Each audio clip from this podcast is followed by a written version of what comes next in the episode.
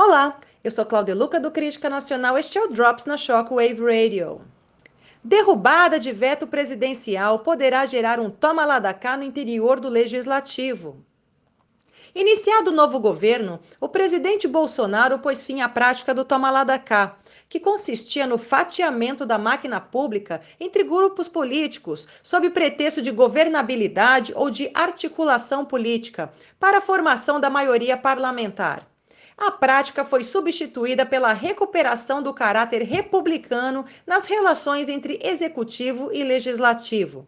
No entanto, a eventual derrubada dos vetos presidenciais à lei de diretrizes orçamentárias poderá reinstalar essa prática internamente no poder legislativo pois ficando o comando do parlamento na condição de dono e executor inconstitucional de parcela do orçamento público federal via emendas parlamentares, o restante dos parlamentares ficarão na dependência dos interesses de Rodrigo Maia e de Davi Alcolumbre para ver os seus pleitos atendidos.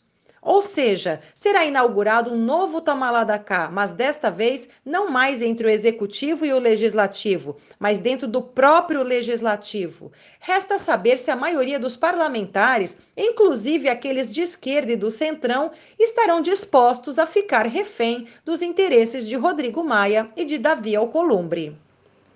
E fiquem ligados, para mais notícias acesse criticanacional.com.br e a qualquer momento voltaremos com mais um Drops para vocês.